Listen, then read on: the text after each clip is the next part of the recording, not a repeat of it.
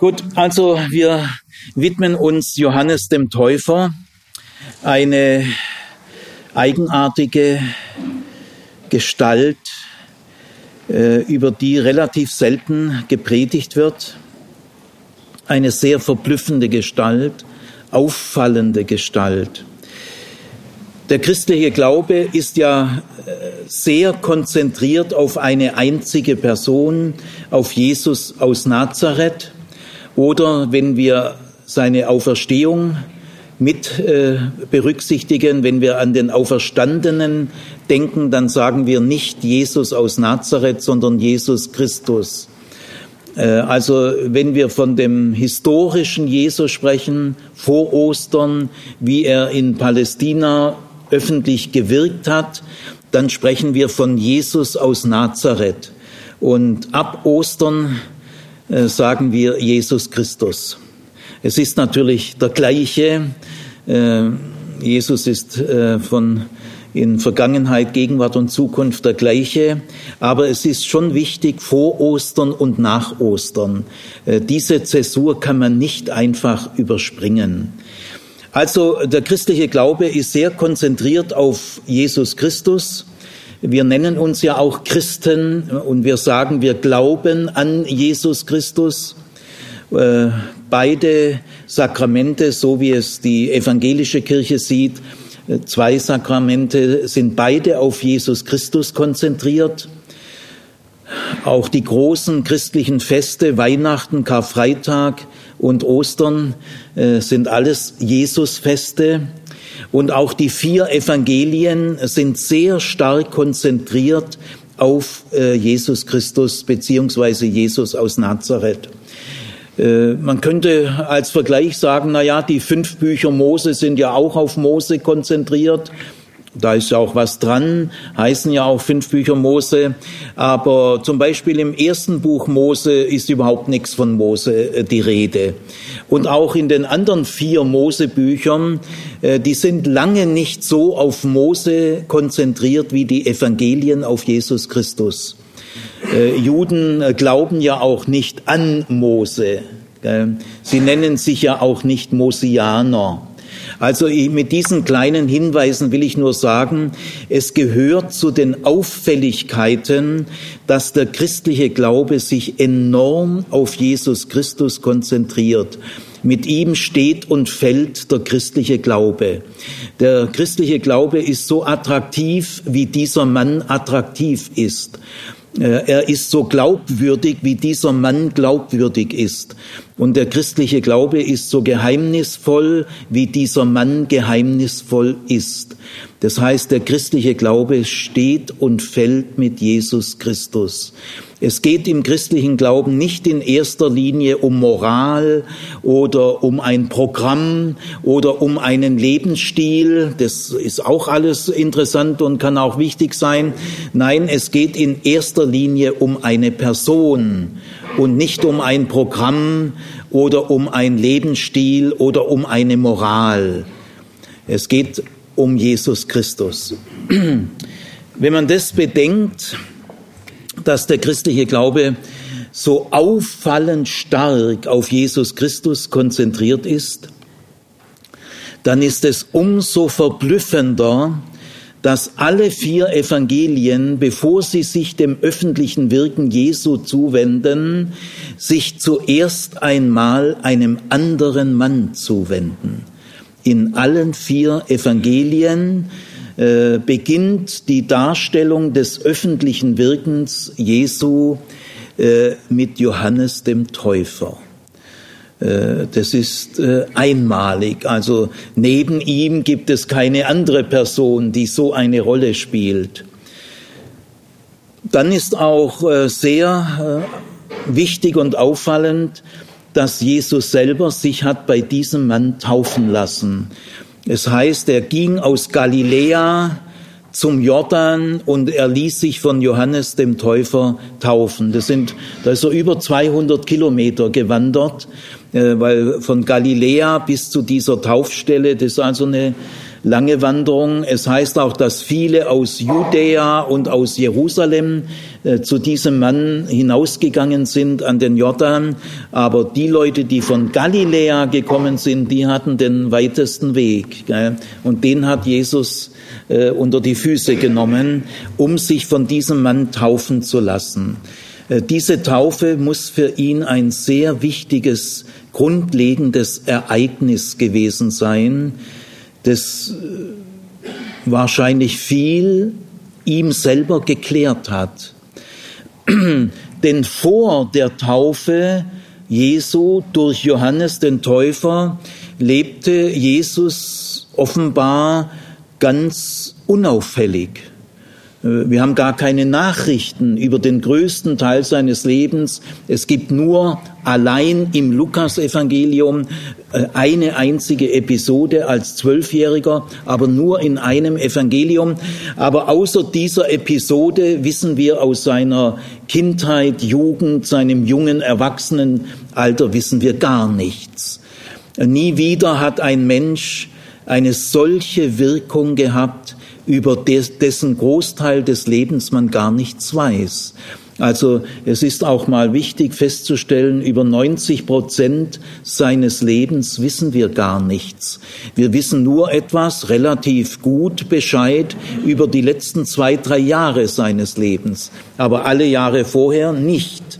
Also das irgendwas muss ihn bewogen haben, lange Zeit ganz unauffällig zu leben, und dann auf einmal tritt er äh, an die Öffentlichkeit, wird er an die Öffentlichkeit geschleudert äh, und dann lebt er sehr intensiv äh, in seinem öffentlichen Wirken. Und dieser Wendepunkt ist die Taufe. Nach der Taufe durch Johannes den Täufer tritt Jesus öffentlich auf. Also man kann sagen, alles, was Jesus gesagt und getan hat, hat er als Getaufter gesagt und getan. Als Getaufter hält er die Bergpredigt, als Getaufter erzählt er seine Gleichnisse, als Getaufter unterhält er sich mit den Menschen und als Getaufter geht er in seine Leidensgeschichte. Alles, was Jesus gesagt und getan hat, ist eine Frucht der Taufe. Also das ist schon ein wichtiger Gesichtspunkt. Dann äh, ist auch noch äh, wichtig, Jesus hat über keinen Menschen, über keinen Menschen seiner Gegenwart, aber auch über keinen Menschen der Vergangenheit so oft und so positiv gesprochen wie über Johannes den Täufer. Äh, sucht mal in den Evangelien alle Aussagen zusammen, die Jesus über den Täufer gemacht hat, da seid ihr sehr verblüfft. Äh, also er hat über Abraham, über Mose und über David äh, nicht so oft gesprochen und nicht in dermaßen hohen Tönen wie über Johannes den Täufer. Ich will mal nur drei Beispiele für viele nennen. Jesus sagt einmal, es gibt keinen größeren, der von einer Frau geboren wurde, als Johannes der Täufer. Das sagt er zu Abraham, Mose und David nicht, weil Johannes der Täufer ist für Jesus größer als Abraham, Mose und David. Oder Jesus sagt einmal, das Gesetz und die Propheten reichen bis zu Johannes dem Täufer. Also ist er eine heilsgeschichtliche Wendemarke größten Ausmaßes. Die ganze klassische israelitische Heilsgeschichte reicht bis zu Johannes dem Täufer. Und dann ist eine Wende. Oder, ich habe es schon mal bei einer anderen Gelegenheit gesagt, äh, in seiner letzten Lebenswoche, er hat nur noch wenige Tage gelebt, also die Taufe steht am Anfang seines öffentlichen Wirkens und äh, am Ende steht die Tempelkritik. Äh, der, der Tempel ist ja das Zentrum des Weltjudentums, das politische Zentrum, das religiöse Zentrum und auch in gewisser Hinsicht war der Tempel ein wirtschaftliches Zentrum. Also auch die Regierung der Sanhedrin tagt ja im Tempel. Also und Jesus kritisiert öffentlich den Tempel und zwar auch handgreiflich. Er wirft Tische um, und er wirft Vogelkäfige um. Und gerade Vögel waren für die Armen ein ganz wichtiges Ersatzopfer. Wer sich kein Lamm oder andere Dinge leisten konnte, der durfte ein Armenopfer bringen, indem er Vögel opfert. Und das äh, Arme waren die Mehrzahl der Menschen. Also er wirft auch diese Vogelkäfige um. Ein sehr sensibler Punkt. Gell? Und diese, diese, dieser Tempelfrevel, bitte sagt nicht Tempelreinigung, da meint man, dass Jesus mit dem Besen da ein bisschen was sauber gemacht hat. Nein, das war eine schwere Tempelkritik, ein Tempelfrevel und darauf stehen schwerste Strafen. Also Jesus muss es klar gewesen sein nach der Tempelkritik, dass es jetzt äh, ganz ernst wird. Und diese Tempelkritik war der Verhaftungsgrund Jesu. Die Tempelkritik war nicht der Todesgrund Jesu, aber sein Verhaftungsgrund. Also wir müssen unterscheiden zwischen dem Verhaftungsgrund und dem Todesgrund. Aber los geht es mit der Verhaftung. Also die Tempelkritik ist schon äh, eigentlich so die brisanteste Tat, die Jesus äh, am Ende seines Lebens äh, getan hat. Und in dieser Tat, in der er dann gleich die Frage bekommt, mit welchem Recht tust du das, antwortet er, haltet ihr die Johannestaufe für himmlische Qualität oder menschliche Qualität? Und weil er auf diese Frage keine Antwort bekam, sagte er, dann sage ich euch auch nicht, mit welchem Recht ich das tue. Also Jesus schließt sich mit Johannes dem Täufer bis in die letzten Tage seines Lebens, bis in seinen Verhaftungsgrund, schließt er sich zusammen. Deswegen halte ich gar nichts von der Meinung einiger Exegeten. Ich glaube, sie nehmen zurzeit ab, aber eine Zeit lang waren sie nicht selten, die gesagt haben, ja, Johannes der Täufer war mal so eine Art Lehrer von Jesus, aber Jesus hat sich dann später von ihm getrennt. Er hat ja auch eine ganz andere Verkündigung, sagen diese Exegeten. Jesus äh, redet nicht vom Gericht, sondern vom Reich Gottes und getauft hat er ja dann äh, auch nicht, bis auf eine ganz kleine Tauftätigkeit, die bei Johannes mal erwähnt wird. Also äh, es gab eine Zeit lang den Trend, äh, die Begegnung zwischen Jesus und Johannes dem Täufer als so sehr partiell äh, herunterzustufen und Jesus hat sich dann von diesem Lehrer wieder gelöst oder abgesagt oder getrennt. Das halte ich für schlimmen Humbug. Es gibt dafür überhaupt keinen Grund, aber die, dass Jesus sich zusammenschließt mit Johannes dem Täufer am Ende seines Lebens, äh, das kann niemals Erfindung sein durch irgendeine Gemeindetradition, denn die spätere christliche Gemeinde hat ein Interesse gehabt, Jesus weit über den Täufer zu stellen. Sie hatte eher Schwierigkeiten, dass Jesus sich hat von einem anderen Mann, von dem Täufer hat taufen lassen. Das könnte man ja so verstehen, dass der andere Mann wichtiger ist als Jesus. Gell? Deswegen ist auch die Taufe Jesu durch den Täufer hundertprozentig keine Erfindung, weil das stört eher das christliche Empfinden. Genauso wird das christliche Empfinden gestört, wenn Jesus sich in dieser heiklen Sache mit dem Täufer am Ende seines Lebens so eng zusammenschließt. Also Jesus hat sich niemals vom Täufer getrennt, er hat niemals seine Taufe bedauert oder relativiert, er hat allerdings selber nicht in dieser Weise weitergearbeitet. Das stimmt, das muss man gründlich untersuchen oder überlegen, äh, worin könnte da der Grund liegen. Aber das, das allein reicht niemals aus zu sagen, Jesus hat sich von seinem früheren Lehrer getrennt. Also das war ein kleiner Exkurs.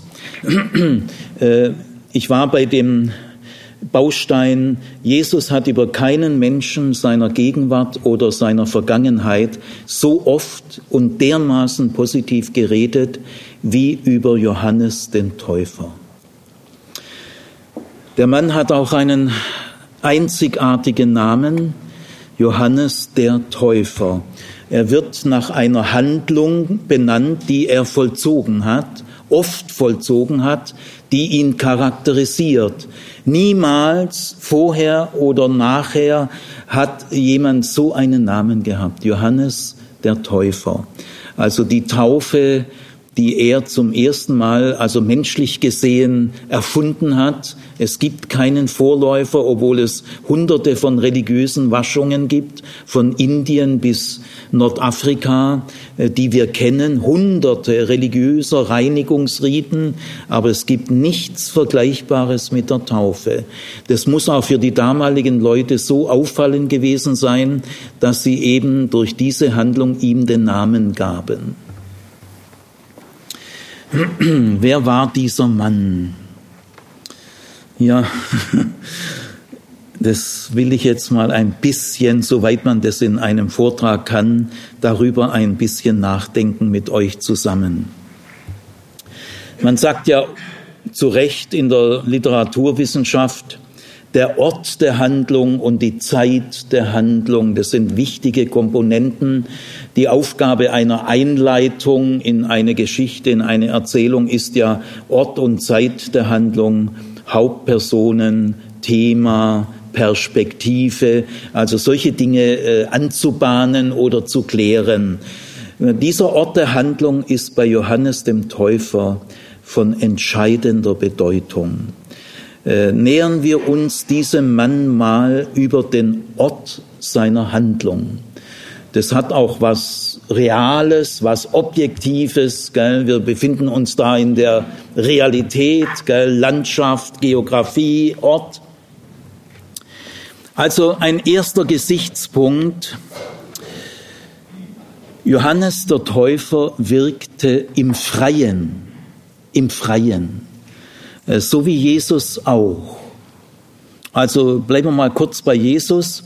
Jesus wirkte auch im Freien. Er predigte unter freiem Himmel. Das ist sehr selten damals gewesen, weil ein normaler Rabbi, ein normaler Lehrer der Heiligen Schrift hat ein Lehrhaus. Er unterrichtet in einem Lehrhaus. Wir hier treffen uns ja auch nicht unter freiem Himmel hat, hat, hat verschiedene Gründe, warum wir das nicht machen. Also Worthaus wirkt nicht im Freien. Aber Jesus wirkte im Freien. Das ist sehr auffällig. Er war ein Wanderprediger. Er sagte einmal, heute und morgen und übermorgen muss ich wandern. Also das Wandern war ein Wesensmerkmal von ihm. Er zog durch die Lande in Kapernaum, Bethsaida, Korazim, Magdala und viele andere Orte, wo er wirkte. Und dadurch, weil er ein Wanderprediger war, lernte er sehr viele Menschen kennen. Die hätte er ja nicht äh, kennengelernt, wenn er ein Ortsrabbi gewesen wäre der immer im gleichen Lehrhaus wirkt. Also er ist gewandert. Das war ihm enorm wichtig. Und er hat auch seine Jünger aufgefordert, wandert durch alle Ortschaften Galiläas und verkündet, das Reich Gottes ist nahe herbeigekommen. Geht zu zweit aus, wo ein Haus euch aufnimmt, da bleibt, wo ein Haus euch nicht aufnimmt, da schüttelt den Staub von euren Füßen, euren Sandalen. Also er schickte auch seine Jünger auf die Wanderschaft. Schauen wir mal kurz ins Alte Testament, Alte Testament hinein. Die Erzväter waren große Wanderer. Also die, die sind was weggewandert. Gell? Es heißt einmal von Dan bis Beersheba. Dan ist nämlich der oberste Punkt so im Heiligen Land. Gell? Das sind, da sind die Jordanquellen. Eine der drei Jordanquellen liegt in Dan. Da war auch ein Heiligtum vom Nordreich Israel. Und Beersheba, das liegt noch ganz im Süden. Gell? Äh, südlichste Punkt in Israel ist Beersheba eine Beduinenstadt. Da leben heute noch viele Beduinen, die aber zum Großteil äh, sesshaft geworden sind. Aber es gibt auch heute noch Beduinen, wo der Opa im Zelt vor dem Haus zeltet, wo der Enkel ein Haus besitzt. Der Opa aber ist ein Beduine, der geht in kein Haus, der, der lebt im Zelt vor dem Haus. Gell? Könnt ihr in Beersheba sehen. Also Dan und Beersheba, die Erzväter haben die ganze Tour mehrfach gemacht, gell? auch Jakob, äh, also Hebron, Beersheba, äh, Bethel bis in den Norden nach Dan. Also die Erzväter waren auch Wanderer. Nehmen wir mal die alttestamentlichen Propheten, also Amos, der wanderte ja erstmal vom Südreich ins Nordreich und er war auf jeden Fall tätig in der Hauptstadt Samaria und im Staatsheiligtum Bethel. Mehr wissen wir nicht, aber das allein zeigt, er hatte jetzt nicht einen fixen Ort. Gell. Auch andere Propheten sind eigentlich nicht gekennzeichnet dadurch, dass sie an einem Ort wirkten. Also äh, Jesus war ein Wanderer, die Erzväter und äh, die alttestamentlichen Propheten, das müsste man im Einzelnen von Fall zu Fall untersuchen, soweit man überhaupt Quellen hat. Ja, also das ist bei Johannes dem Täufer gleich, er wirkte auch im Freien. Aber er war kein Wanderprediger. Also er wirkte im Freien, aber obwohl er im Freien wirkte, haftete er an einem einzigen Ort, den er niemals verließ. Alles, was er tat, tat er im Freien, aber an einem einzigen Ort. Jetzt äh, nähern wir uns mal diesem Ort der Handlung schrittweise, weil die Schritte selber sind sehr wichtig. Dieser Ort lag auf jeden Fall in der Wüste. Ähm, der Jordan fließt in, äh, an diesen Kilometern durch die Wüste. Der Jordan äh, beginnt nördlich vom See Genezareth. Äh, da durchfließt er auch fast wie so ein Gebirgsfluss ganz enge gebirgige Stellen, wo man tolle Rafting-Touren machen kann, habe ich schon. Gell?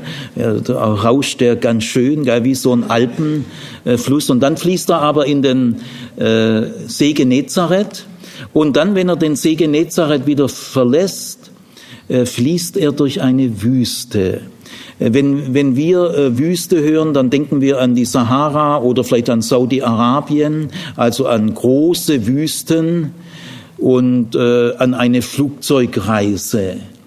Das müsst ihr jetzt umstellen, denn ein Jerusalemer oder jemand, der in Judäa wohnt, der hat die Wüste nebenan. Es geht bei dieser Wüste, durch die der Jordan fließt und in der Johannes der Täufer gewirkt hat, um eine der kleinsten Wüsten der Welt. Das ist die judäische Wüste. Die beginnt am Ostrand von Jerusalem.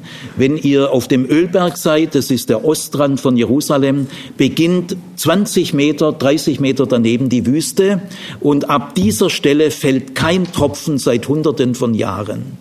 Das ist eine Regenschattenwüste. Diese judäische Wüste, also eine der kleinsten Wüsten der Welt, ist von Nord nach Süden, das ist die Länge, ungefähr 70 Kilometer lang und von Osten äh, oder sagen wir mal vom Westen, zum Beispiel von Jerusalem bis zum Jordan äh, und, und noch ein bisschen weiter nach Jordanien bleibt es noch Wüste, bis dann das jordanische Hochland kommt, das auf 1200 Meter ansteigt, ähm, ist, das ist die judäische Wüste. Die ist also 70 Kilometer lang, Nord-Süd und 40 Kilometer breit, Ost-West. Und äh, trotzdem ist die ganz schön gefährlich. Ähm, also sagen wir mal, wenn du in der Wüste dir deinen Fuß brichst, hast du echte Probleme oder wenn du einen Herzinfarkt kriegst oder einen Sonnenstich. Also sobald was passiert, äh, so, solange du gesund bist und genügend Wasser hast, also machen wir mal ein praktisches Beispiel. Ein Jerusalemer äh, entschließt sich, an den Jordan zu gehen. Habe ich auch schon gemacht. Da läufst du ungefähr vier und wenn du ein bisschen langsamer bist, fünf Stunden, da bist du am Jordan.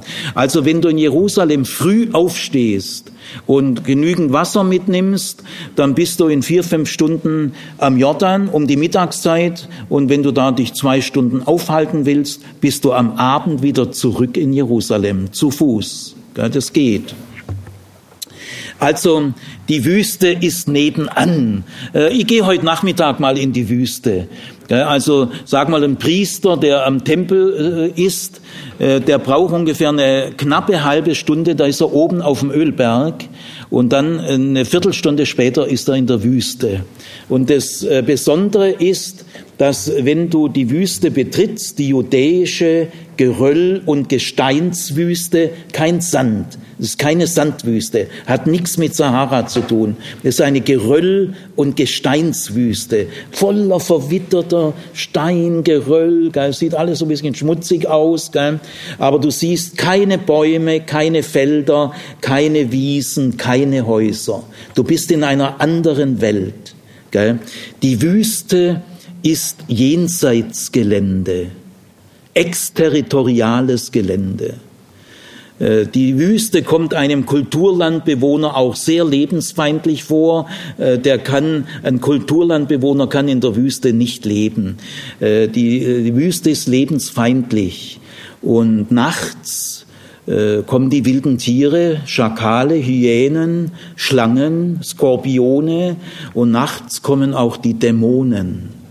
Und außerdem gibt es in der Wüste Räuber. Also es geht keiner allein durch die Wüste ist zu gefährlich, auch nicht durch die judäische. Also wenn du von Jerusalem auf, du sagen wir, du stehst auf dem Ölberg und gehst jetzt in die Wüste, das geht steil nach unten, denn Jerusalem liegt 800 Meter hoch und der Jordan, ein äh, bisschen nördlich vom Toten Meer, liegt vielleicht 250 Meter unter dem Meeresspiegel. Es geht also in den 40 Kilometern von 800 Meter über dem Meeresspiegel bis 250 unter, also über 1000 Meter geht's runter. Es geht ganz schön in die Knie.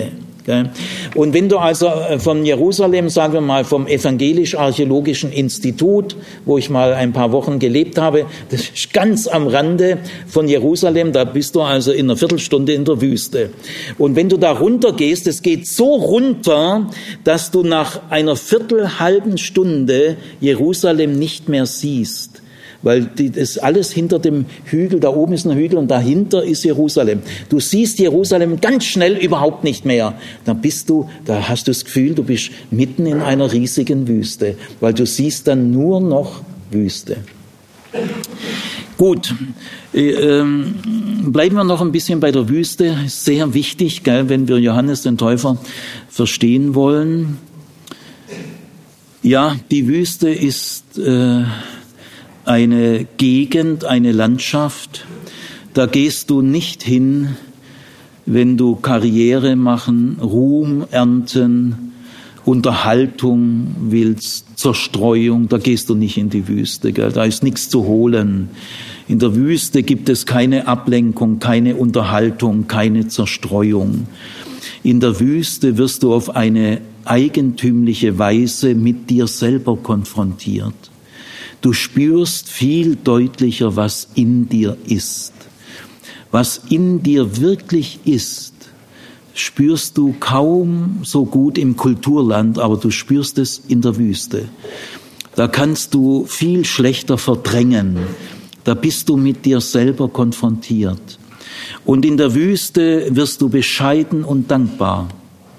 Also falls ihr nicht so arg bescheiden seid, so leichte Anfechtungen in Richtung Angeberei und Stolz, geht einfach mal ein Vierteljahr in die Wüste, dann ist es weg. Ja. Da werdet ihr bescheiden, weil ein Schluck Wasser wird wertvoll. Ein bisschen Schatten in der glühenden Wüste weißt du zu schätzen. Also du lernst die kleinen Dinge schätzen und du spürst die Nichtigkeit und Schutzlosigkeit deines Lebens. Vieles, was im Kulturland so wahnsinnig wichtig ist, gell, hilft dir in der Wüste gar nichts. Professorentitel oder goldene Armbanduhr oder weiß der Kuckuck was. Die ganzen Statussymbole in der Wüste sind ganz andere Werte.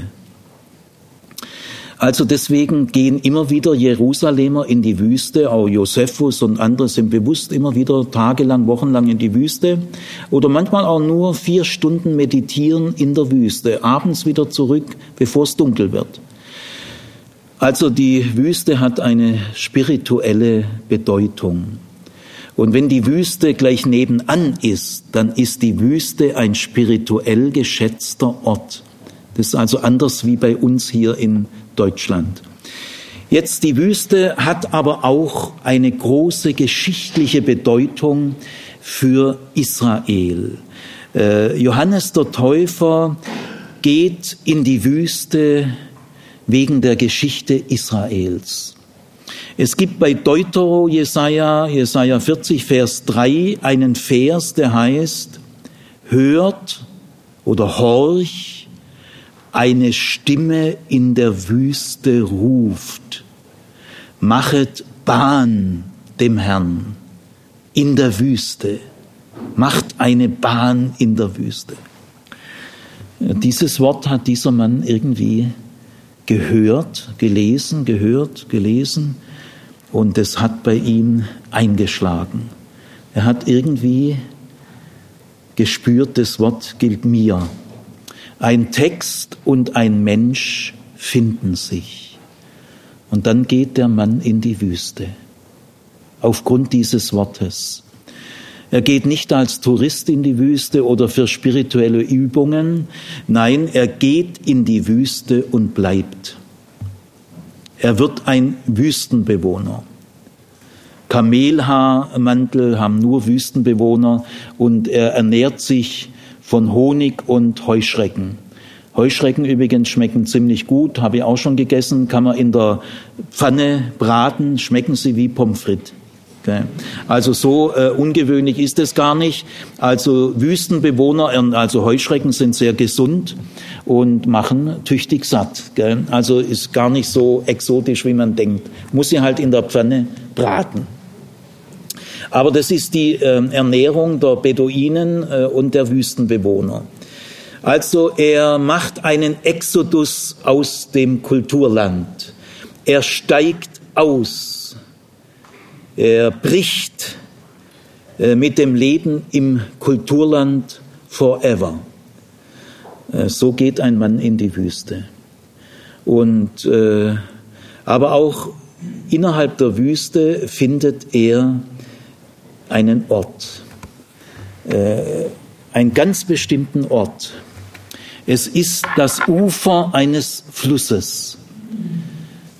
Und an diesem Ort bleibt er. Also er geht nicht zu den Menschen wie Jesus, sondern die Menschen müssen zu ihm kommen.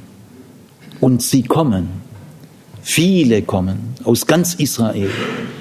Aber er geht nicht, sondern sie müssen kommen. Er geht an den Ort der Handlung. Und zwar ist es äh, das Ostufer äh, des Jordans. Es gibt einige Bibelstellen, wo das ganz klar steht. Auf der anderen Seite des Jordans steht es wörtlich in Johannes 1. Ähm, er geht also an das Ostufer. Am Westufer hat äh, der Täufer nie gewirkt. Gell? Ja, warum macht er das? Ja, das hat alles Gründe in der Geschichte Israels. Ich werde es gleich sagen. Aber bleiben wir mal noch in der Gegenwart. Also er geht an den Jordan, an das Ostufer in der Nähe von Jericho. Da ist heute auch eine Brücke, die Ellenby-Brücke, äh, die so nach dem Ersten Weltkrieg gebaut wurde, ist die wichtigste Verbindungsstraße Jerusalem nach äh, Amman. Äh, fährt man über die Ellenby-Brücke über den Jordan. Früher war hier eine Furt äh, über den Jordan. Der Jordan hat einige Furten, wo man besonders leicht über ihn hinweg kann, auch mit Tieren, mit Karren und so weiter. Sagen wir ein paar Worte zum Jordan. Äh, wer von euch äh, war schon mal am Jordan? Hand hoch. Kann mal jemand gucken, wie viele sind es ungefähr?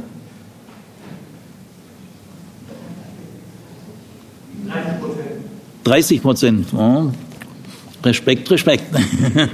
Also jeder, der am Jordan war, ist enttäuscht. Das ist das Jordan-Enttäuschungserlebnis, das jeder Turi macht. Gell? Denn der Jordan ist kein Fluss, es ist ein Bach. Gell?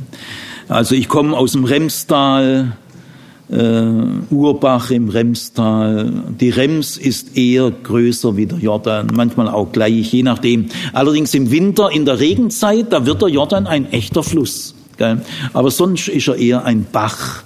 Äh, nördlich vom See Genezareth in dieser Gebirgszone, da ist er durchaus ein kleiner reißender Gebirgsbach. Gell, wenn er da wachsen würde, dann hätte es ein richtiger Fluss werden können, aber er wächst nicht. Gell. Südlich vom See Genezareth schlingelt er sich in endlosen Schleifen, weil es ein äh, Erdbebengebiet ist.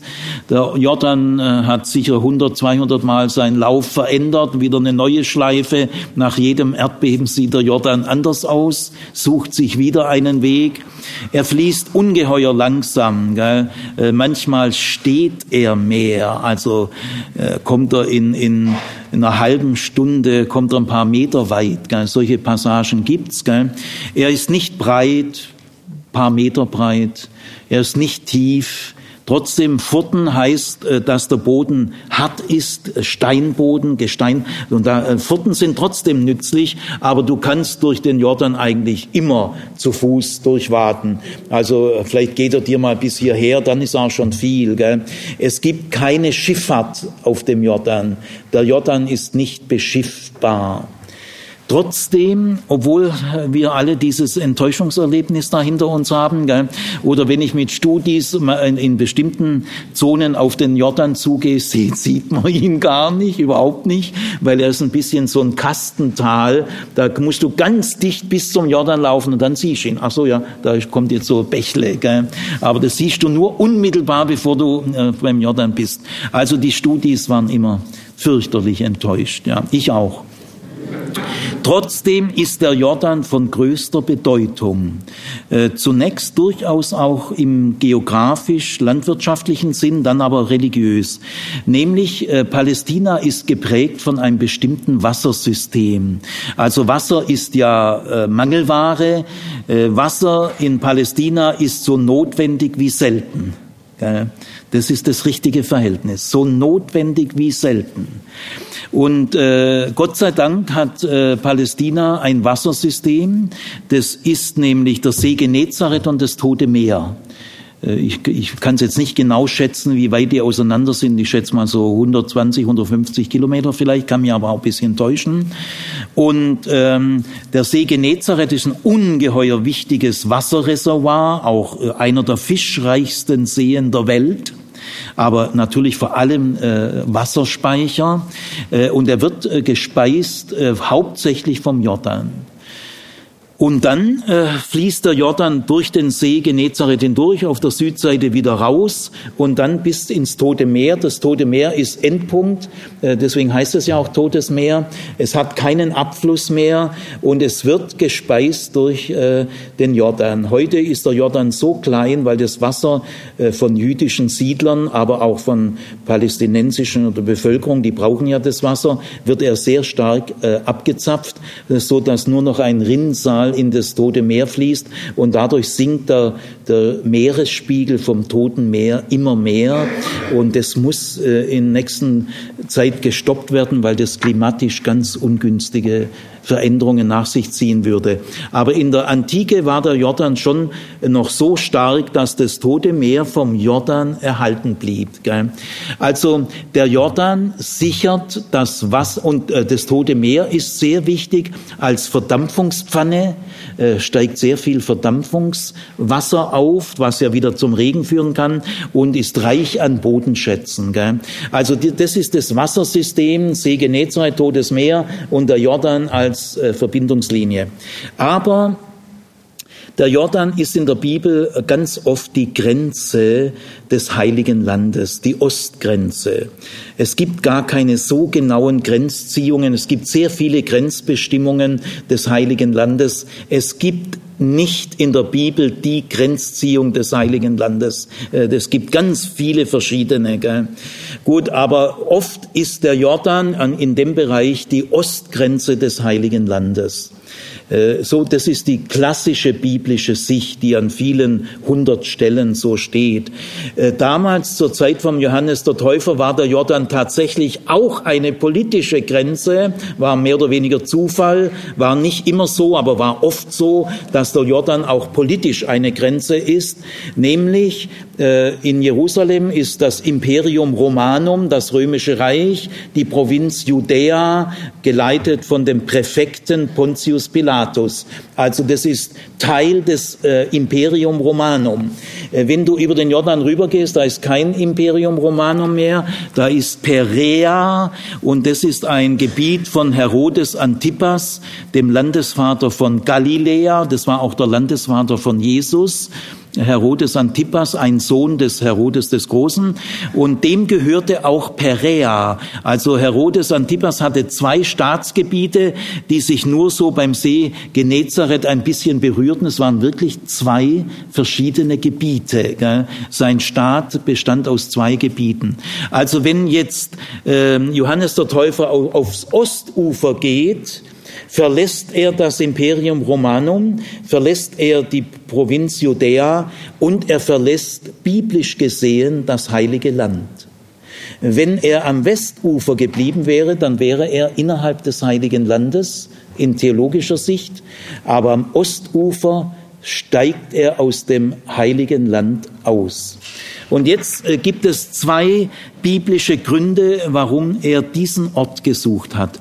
Nämlich diese Furt, wo heute also die Ellenby äh, Bridge ist, äh, relativ nahe bei Jericho, bisschen südlich von Jericho. Jericho liegt nicht direkt am Jordan, das ist eine Oase, die schon so, weiß nicht, 20 Kilometer ungefähr weg ist vom Jordan, aber in der Nähe.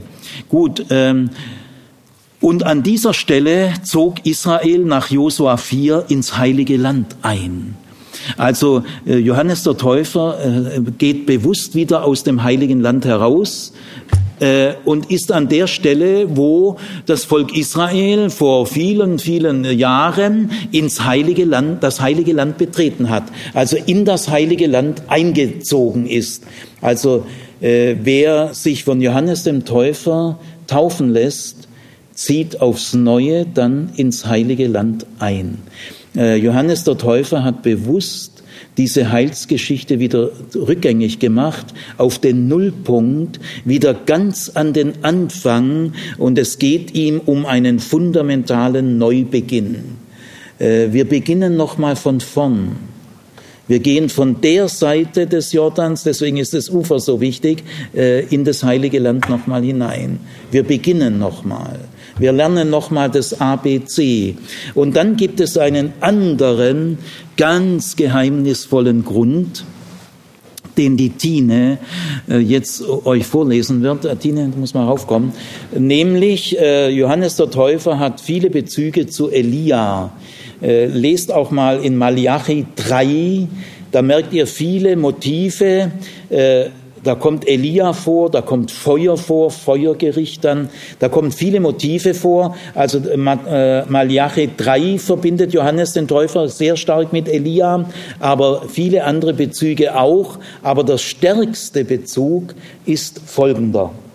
2. Könige 2, 7. So gingen die beiden miteinander. Die beiden sind Elia und Elisha. Auch 50 von den Prophetenjüngern gingen mit blieben aber abseits in einiger Entfernung stehen, während die beiden an den Jordan traten.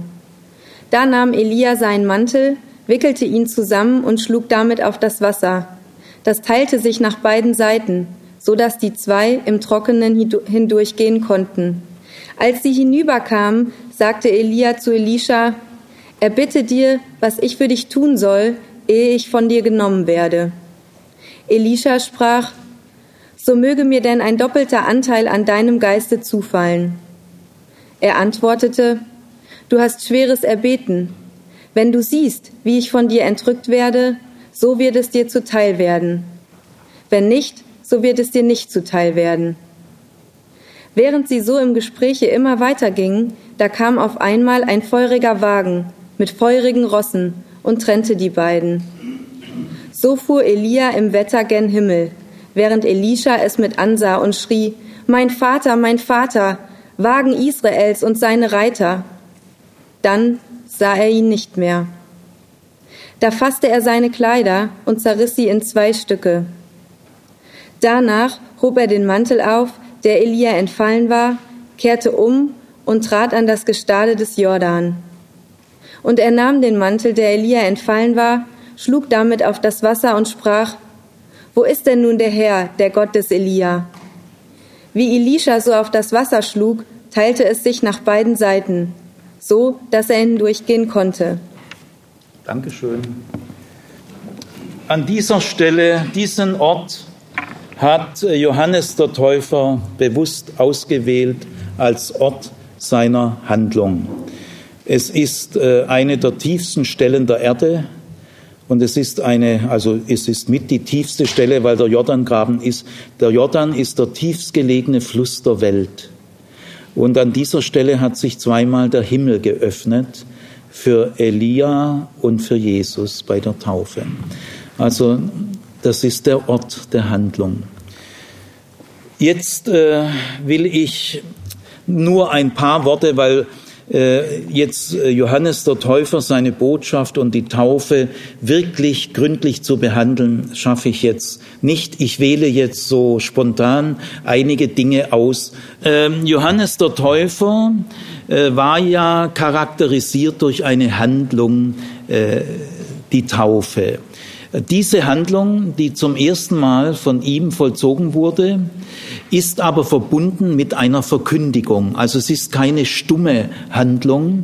Nur wer der Verkündigung des Täufers zustimmte, ließ sich als Zeichen seiner Zustimmung von ihm taufen. Also das Taufen ist gebunden an die Botschaft dieses Propheten und äh, Zeichen der Zustimmung ist die Taufe. Äh, charakterisieren wir mal seine Botschaft. Tine liest euch mal äh, die Kernbotschaft, die im Lukas-Evangelium, auch im Matthäus-Evangelium in einigen Kernsätzen sehr zuverlässig erhalten ist. Liest sie mal vor. Äh, in Lukas 3, 7 bis 9. Er sprach nun zu der Volksmenge, die hinausging, um sich von ihm taufen zu lassen. Ihr Natterngezücht, Wer hat euch unterwiesen, dass ihr dem zukünftigen Zorn entrinnen werdet? Bringet darum Früchte, die der Buße gemäß sind, und fanget nicht an, bei euch selber zu sagen, wir haben Abraham zum Vater. Denn ich sage euch, Gott vermag dem Abraham aus diesen Steinen Kinder zu erwecken. Schon ist aber auch die Axt den Bäumen an die Wurzel gelegt. Jeder Baum nun, der nicht gute Frucht bringt, wird umgehauen und ins Feuer geworfen. Dankeschön. Also eindeutig, Johannes der Täufer ist auch ein Gerichtsprophet.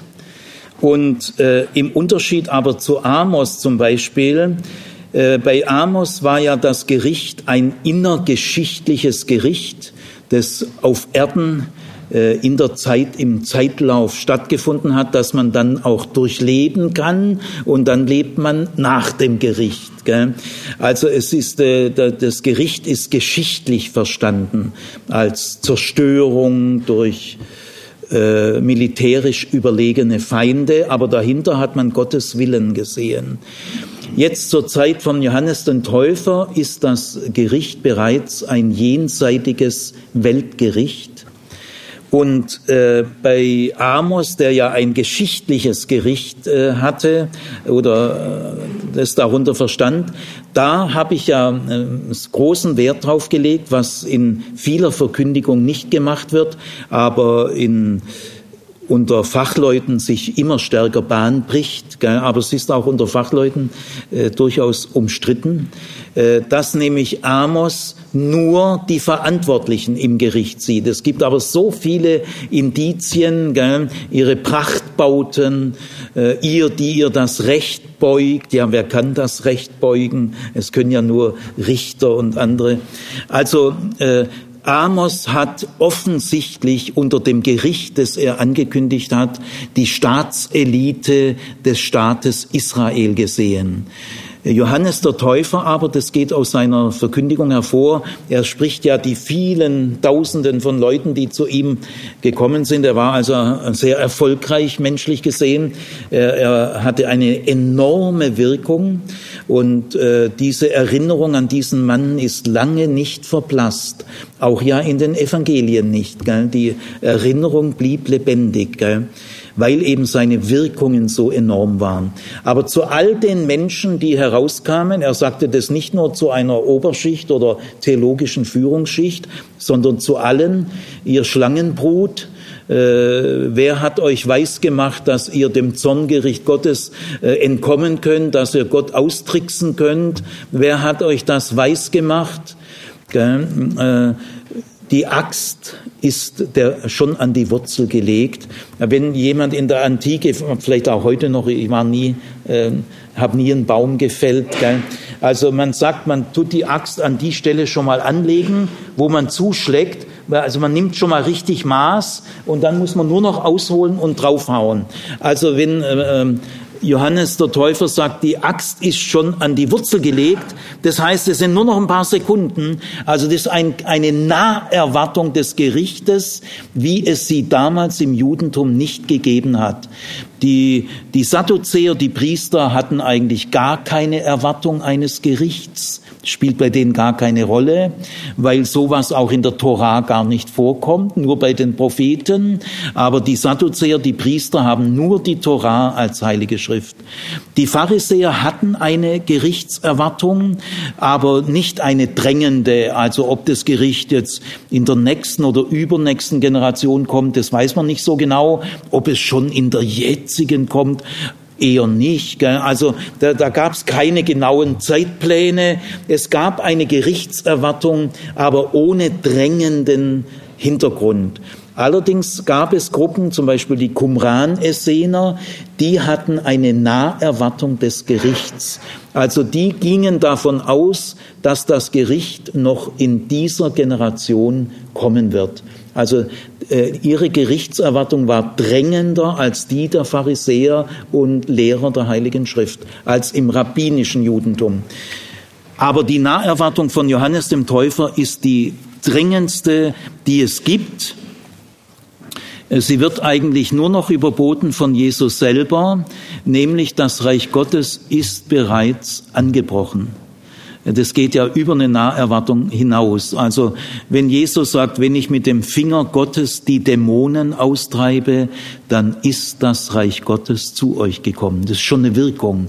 Also in der Nahe, nur nennt es Jesus nicht Gericht, obwohl Jesus auch vom Gericht redet, genauso wie der Täufer. Da gibt es keinen echten Unterschied. Aber ein Unterschied gibt es schon darin, dass Jesus viel stärker vom Reich Gottes erstmal predigt. Darin sehe ich auch den Grund, dass er nicht mehr tauft, weil die Taufe war ganz eng an das Zorngericht gekoppelt.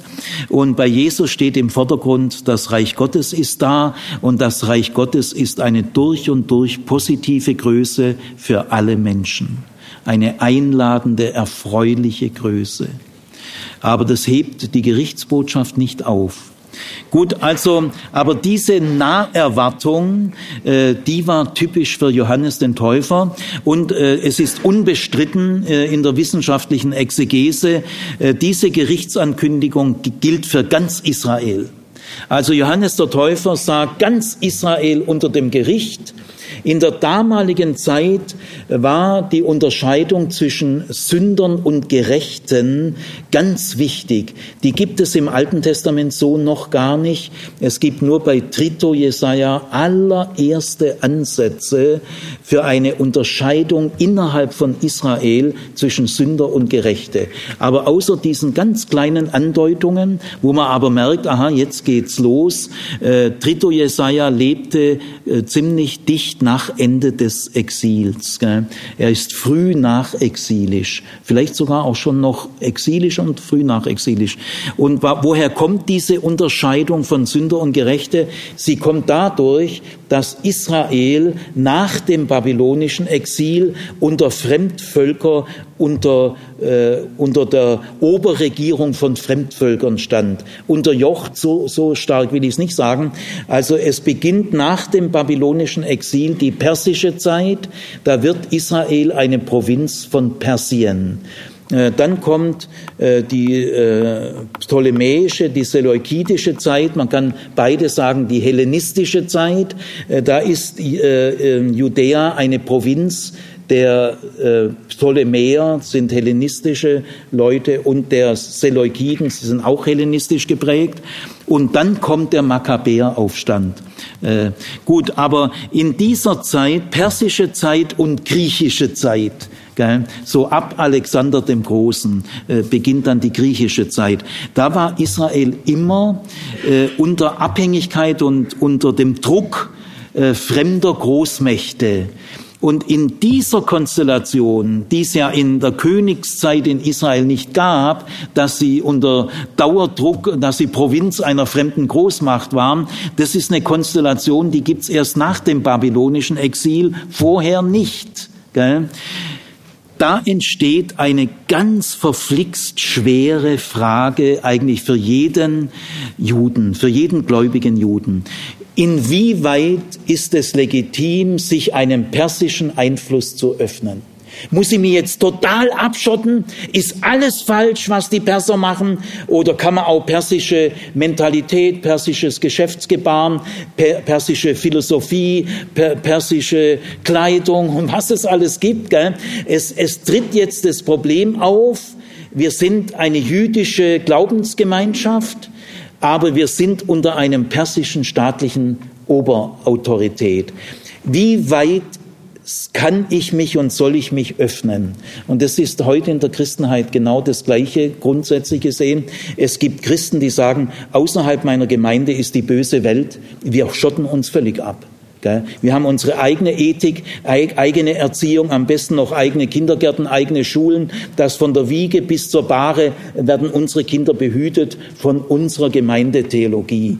Das ist also die ganz starre Abgrenzungshaltung, die damals viele Juden für richtig gehalten haben und heute auch viele Christen. Dann gibt's aber andere, moderatere, die sagen, nee, das ist übertrieben, seid doch nicht so ängstlich, das sind auch Menschen, sind auch Geschöpfe Gottes, die haben sich also stärker geöffnet.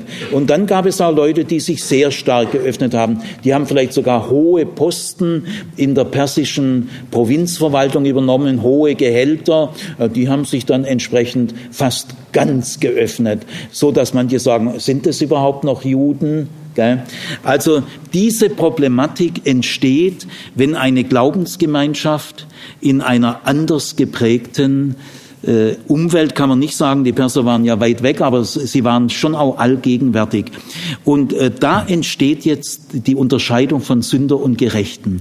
Nämlich diejenigen, die theologisch das Sagen hatten, die Besitzer der Wahrheit. Also einfach die theologischen Fachleute, die Lehrer der Heiligen Schrift, äh, die nennt man aber damals noch gar nicht so, Rabbiner, das Wort ist da noch nicht üblich. Aber es gab eben das etablierte korrekte orthodoxe Judentum, die gesagt haben, wir legen die Marschroute fest, das halten wir für geistlich und wer sich mehr öffnet wie wir, der ist nicht mehr geistlich. Gell? Äh, ich habe vor kurzem hat jemand mir gesagt, ja, ich habe einen Chef, das in irgendwo in einem christlichen Gebilde und äh, mein Chef äh, hat sich, als er jünger war, war der sehr aufgeschlossen. Aber jetzt ist er ja der Chef auch, gell? und jetzt er ist immer noch aufgeschlossen, aber ein bisschen zementiert aufgeschlossen. Er, er fährt den Kurs, wer aufgeschlossener ist als ich, der ist liberal. Gibt's alles auf der Welt. Gell? Also so äh, in dieser Dauerproblematik steht man. Gell? Wer will das objektiv? Gell? Ich weiß es auch nicht. Da gibt's kein Rezept. Gell? Und in diesem Spannungsfeld entsteht die Unterscheidung von Gerechten und Sündern, die zur Zeit Jesu ganz stark war. Gell? Es gab Gerechte in jedem Ort, die wohnten auch. Man weiß genau, in der Straße, in der Straße, in der Straße wohnen die Gerechten und da und da äh, wohnen die Sünder. Also war auch eine gewisse Apartheid. Äh, die wohnten nicht gemischt. Gell? Und die Gerechten, müsst ihr wissen, die haben nicht die Meinung gehabt, dass sie sündlos sind. Die Gerechten wussten schon, dass sie jeden Tag sündigen und dass sie auf die Gnade Gottes angewiesen sind. Das weiß jeder Pharisäer. Selbstverständlich weiß er das. Trotzdem ist er ein Gerechter. Nämlich, er bemüht sich aufrichtig, auch bis in den Beruf hinein, äh, der Torah die Treue zu halten. Also wer zum Beispiel einen Beruf hat, äh, zum Beispiel Geldverleiher, Ah, man darf doch gar keinen Zinsen nehmen. Also wer Zinsverleiher wird, der war sofort ein Sünder, weil er, er sündigt berufsmäßig. Wer ein Gastwirtshaus war, ein Wirt, das ist ein Sünder. Kein Jude ist, Gastwirtschaft ist noch was anderes wie heute. Da wird gebumst, geschlägert und Karten gespielt. Das ist ein, das ist ein Gasthaus äh, in der Antike. Der Samaritaner brachte äh, diesen Überfallenen, Luther, der nicht durchblickt, sagt Herberge. Da denkt man eine deutsche Jugendherberge. Nein, nein, äh, er brachte ihn in ein Wirtshaus. Da geht er normalerweise nicht rein gell, als anständiger Mensch. Gell. Also ein, ein Wirt ist ein Sünder, ein Hirte ist oft ein Sünder, weil der klaut gern Schafe und äh, Prostituierte sind natürlich Sünder, Zöllner, die schaffen ja beruflich mit der Besatzungsmacht. Also der Grund, warum einer Gerechter war oder Sünder war, ist der Beruf. Gell. Sünder sündigen notorisch berufsmäßig. Das ist die Unterscheidung. Die christliche Unterscheidung, wir sind all, oder nicht wir sind alle Sünder, das sagt zum ersten Mal Paulus, dürft ihr nicht in diese Zeit hineinfantasieren. Zur Zeit Jesu ganz klar, es gibt Torah-Treue und es gibt Leute, die die Torah mit Füßen treten. Und da ist ein Unterschied. Gell? Also Johannes der Täufer verkündigt das Gericht für Gerechte und Sünder. Und das war neu. Es, heißt an vielen Stellen, es kamen viele Sünder zu ihm und ließen sich taufen. Äh, es ließen sich auch Gerechte bei ihm taufen, aber die hatten, die hatten es schwerer. Aber er erreichte sehr viele. Aber dies, äh, es war völlig klar, Johannes der Täufer äh, unterläuft die Unterscheidung zwischen Gerechte und Sündern. Das war neu und das ärgerte die Gerechten. Das schaffte ganz schön Zoff. Und dann, äh, wenn ihr euch erinnert, was Tine vorgelesen hat, äh, redet euch bloß nicht ein, dass ihr Abrahams Kinder seid. Äh, das schützt euch vor Gott auch nicht. Gott kann auch aus Steinen dem Abraham Kinder erschaffen. Er will, er will damit sagen, mit diesem Bild, er ist von einer Abstamm, abrahamitischen Abstammung ist Gott nicht abhängig. Und das schützt euch auch nicht. Also, wenn ich es mal grundsätzlicher sage, das Judentum zur Zeit Johannes des Täufers hat hatte eigentlich drei Grundlagen. Drei Grundlagen. Das eine war die Abrahams Abstammung. Wir sind Abrahams Kinder. Äh, das hängt auch mit dem Erwählungs-Abrahamsbund. Wir sind das erwählte Volk. Dann der zweite Grundlage war die Torah. Wir haben die Torah, das einzige Volk, äh, dem Jahwe die Torah geschenkt hat und dann tanzt man, man freut sich an der Torah. Und die dritte Grundlage ist der Tempel mit dem Sühnopfer. Also für, für das Leben vor Gott, auch wenn man schuldig ist und Fehler hat und selbstkritisch ist. Gell? Äh, das Judentum lebte zur damaligen Zeit äh, mehr Recht als schlecht. Ich möchte nicht sagen mehr schlecht als recht, gell? sagen wir mehr recht als schlecht. Also sie waren da Respekt, Respekt. Sie lebten auf der Grundlage, äh, wir sind äh, Abrahams Nachkommen und Gott hat dem Abraham feste Zusagen gegeben. Wir haben die Torah und die nehmen wir ernst. Und wir haben den Tempel mit dem Sühnopfer zur Vergebung unserer Schuld. Und jetzt sagt aber Johannes der Täufer, äh, das Zorngericht steht unmittelbar davor und nehmt das ernst, tut Buße und als Zeichen eurer Umkehr, Buße heißt hier Umkehr, äh, ist eine Umkehrtaufe zur Vergebung der Sünden. Also jetzt kommt was ganz Positives in diese kritische Gerichtsbotschaft. Die Taufe ist ganz positiv. Äh, die Taufe ist der Weg in die Vergebung der Sünden. Die schützt euch vor dem Weltgericht. Aber die Taufe ist nur für die Umkehrenden. Das ist bei Johannes dem Täufer völlig klar. Also, wenn ihr meine Gerichtsbotschaft ernst nehmt, wenn sie in euer Herz sticht, gell, äh, dann könnt ihr euch zur Taufe entscheiden. Da müsst ihr auch wieder mit dem freien Willen zurückhaltend sein, weil auch bei der Pfingstpredigt des Petrus heißt es, da traf es sie ins Herz. Und weil es sie ins Herz getroffen hat, und das kannst du nicht einfach machen, fragten sie den Petrus und die anderen, ihr Männer, liebe Brüder, was sollen wir tun?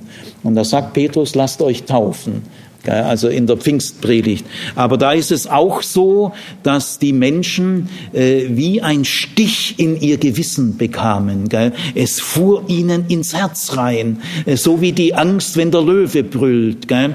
Also wem die Vollmacht dieses Johannes den Täufer, diese Gerichtsbotschaft so in sein Gewissen reingefahren ist, dort explodiert ist, weil es ist das schöpferische, wirksame Wort. Es ist nicht nur eine Bitte, würdest du bitte umkehren? Gott bietet dir die Umkehr an und deine volle, tolle Entscheidung, die macht's dann. Nein, sondern Gottes Wort ist wie ein Hammer, der dein Felsen zerschmettert, dein Gehörgang aufbricht und dein Gewissen zerschmettert. Er ist schärfer als ein zweischneidiges Schwert. Das ist das wirksame Wort. Und Kraft des wirksamen schöpferischen Wortes kannst du dich dann zur Taufe entscheiden. Das geht nicht ohne deinen Willen. Du bist keine Marionette, aber das kannst du nicht aus deinem freien Willen. Äh, wir sind Christen nicht ohne Entscheidung.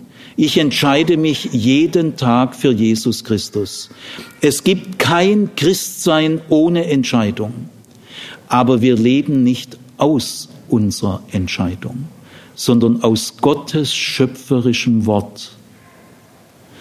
Und das ist ein entscheidender Unterschied. Also äh, äh, Johannes der Täufer rüttelt an den Grundlagen der damaligen jüdischen Religion. Denn wenn du dich nicht taufen lässt, weil du diese Gerichtsbotschaft für Kokolores findest, dann rettet dich auch deine Abrahams Abstammung, da rettet dich die Torah nicht und da kannst du noch fünfmal Sühnopfer machen, es rettet dich nur die Taufe. Und deswegen steht hier Johannes der Täufer in einem sehr kritischen Verhältnis zum Tempel. Und wenn dann Jesus diesen Tempel kritisiert und sich dann mit dem Täufer kurz schließt, dann ist es kein Zufall weil schon der Täufer sagt, nicht der Tempel rettet euch, sondern allein die Taufe. Das ist also eine Grunderschütterung, also ein ganz äh, neuer äh, Beginn. Gell? Und Jesus stimmt dieser Botschaft des Täufers zu. Seine ganze öffentliche Wirksamkeit geht von der Prämisse aus, die Botschaft des Täufers stimmt. Äh, denn er macht alles als Getaufter. Zur Taufe vielleicht noch ein paar Gedanken. Die Taufe ist eine ganz besondere Handlung. Es gibt ja Reinigungsbäder im Judentum, die Mikwe. Äh, auch heute jüdische Frauen, jüdische Männer müssen sich bei bestimmten Gelegenheiten reinigen. Das sind die Tauchbäder. Und alle jüdischen Tauchbäder, es gibt auch ein äh, Proselytentauchbad, wenn jemand zum Judentum übertritt, dann ist so ein Übertrittsritus, dass er zum ersten Mal äh, sich reinigt. Gell? Äh, das also das ein, ein besonderes Tauchbad. Das ist das erste seiner Art äh, durch den Übertritt ins Judentum. Aber alle Tauchbäder taucht sich derjenige selber unter. Auch in Qumran hat man ja viele äh, Tauchbäder gefunden, führen so Treppen rein und auf der anderen Seite führen Treppen raus, weil du gehst rein raus. Du gehst schmutzig rein, kultisch unrein, da kannst nicht die gleiche Treppe wieder rausgehen. Äh, also das sind Tauchbäder, aber da taucht sich jeder selber unter. Und diese Tauchbäder stehen auch gar nicht im Zusammenhang einer Gerichtsbotschaft und sie stehen auch nicht im Zusammenhang mit Vergebung der Sünden. Auch das Proselytentauchbad, es gab mal früher Exegeten, die gesagt haben, ja, das ist so eine Art Proselytentauchbad. Nein, gar, es glaubt, sagt auch heute keiner mehr. Nein, weil das Proselytentauchbad ist grundsätzlich doch wiederholbar. Zwar nicht als Proselytentauchbad, das ist einmalig, da ist eine ganz leichte Parallele, aber dann, wenn er ja jetzt Jude ist, wird er sich ja weiter immer wieder reinigen in Tauchbädern. Das gibt's bei der Taufe nicht, die ist unwiederholbar. Und sie steht im Zusammenhang einer Gerichtsbotschaft. Sie dient der Rettung vor dem Gericht und sie ist an die Umkehr gebunden und vermittelt Vergebung der Sünden. Äh, also äh, das kann man mit den Tauchbädern gar nicht vergleichen. Man hat überall gesucht, bis nach Indien. Es gibt äh, keine Waschung dieser Art auf der ganzen Welt, dass jemand in einem Fluss fließendes Wasser, also wenn wir nochmal zu dem Jordan gehen, Johannes der Täufer hat jeden, den er getauft hat, in den Jordan getauft, in die Grenze getauft, in den Eintritt ins heilige Land. Da hinein hat Jordan, hat Johannes getauft, immer in den Jordan. Er hat nie jemand getauft, den er nicht im Jordan getauft hat. Gell? Das ist diese, diese tiefe Seite. Die Taufe ist ein Neubeginn. Du betrittst mit der Taufe das heilige Land, ist natürlich bei Johannes dem Täufer nur eine Erwachsenentaufe. Ja, völlig klar. Ich will aber jetzt dieses große, Jesus hat sich als Erwachsener taufen lassen. Und das könnte ja durchaus ein Vorbild sein. Gell? Also ich will aber jetzt diese Riesentaufdiskussion gar nicht eröffnen. Aber bei Johannes dem Täufer ist ganz klar, es lässt sich, äh, niemand wird zur Taufe gebracht. Gell? Äh, oder empfängt schlafend die Johannestaufe, das ist völlig undenkbar, äh, sondern der lässt sich taufen ja, allein das äh, zeigt ja, dass es äh, eben äh, ein bewusster Akt ist, der der Gerichtsbotschaft zustimmt, umkehrt, Buße tut, sagt, ja, das Gericht Gottes trifft mich völlig zurecht, ich gebe es zu und zum öffentlichen Zeichen, alle können es sehen. Wenn es nach mir ging, ich würde am liebsten in Zukunft im Neckar taufen. Alle dürfen zugucken in Ludwigsburg, jeder darf sehen. Es ist eine öffentliche Festlegung. Nur das ist ein Wert, zu dem ich öffentlich stehe. Das ist ein Wert. Value Clarification. Was ich nur heimlich mache, ist kein Wert. Also die Taufe ist öffentlich im lebendigen Wasser des Jordan. Gäbe es den Jordan nicht, gäbe es auch die Johannestaufe nicht. Also wir verdanken diese Taufe diesem Fluss, aber natürlich auch der bewussten Ortswahl dieses Propheten. Also die Taufe hat dadurch ein, eine tiefe Symbolik und damit will ich schließen. Du lässt dich taufen. Denk mal an Amos. Das hat mein Herr Jahwe mich sehen lassen. Mich sehen lassen. Du lässt dich taufen und du tauchst dich nicht selber unter. Du stehst also hin, das ist ein Untertauchen äh, und ein anderer macht etwas an dir. Du lässt etwas geschehen. Du bist in deiner Taufe passiv und ein anderer ist aktiv, der repräsentiert Gott und der taucht dich unter und da unter dem Wasser geht dein altes Leben unter. Äh, damit hört dein altes Leben auf. Du gehst unter. Die Wogen gehen über dich hinweg. Die Wogen des göttlichen Gerichts gehen über dich hinweg.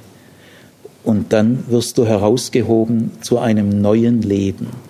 Äh, und du selber lässt das an dir geschehen. Äh, das, diese passive Rolle ist völlig neu. Und die ist auch Martin Luther und vielen anderen zu Recht sehr wichtig. Ich würde deswegen nie von Erwachsenentaufe oder Glaubenstaufe oder Verantwortlichkeitstaufe sprechen, äh, wie manche Karl Barth zum Beispiel sagt, Verantwortlichkeitstaufe. Er meint was Gutes, ist aber nicht gut. Erwachsenentaufe, naja, wann ist man erwachsen? Äh, Glaubenstaufe, fühlst du da ständig dein Glaubenspuls? Die ich sage mal, die armen baptistischen Jugendlichen, die da mit 14, jetzt wird es langsam Zeit, gell, äh, haben sich alle in deiner Ver äh, in, in Southern Baptist ist Taufalter bei sechs Jahren inzwischen, das ist ja schon bald volkskirchlich. Gell. Nein, nein, äh, es geht nicht um Erwachsenentaufe, Verantwortlichkeitstaufe oder Glaubenstaufe. Ich lasse mich nicht auf meinen Glauben taufen, äh, sondern bleiben wir mal bei dem Beispiel auf die Botschaft Johannes des Täufers.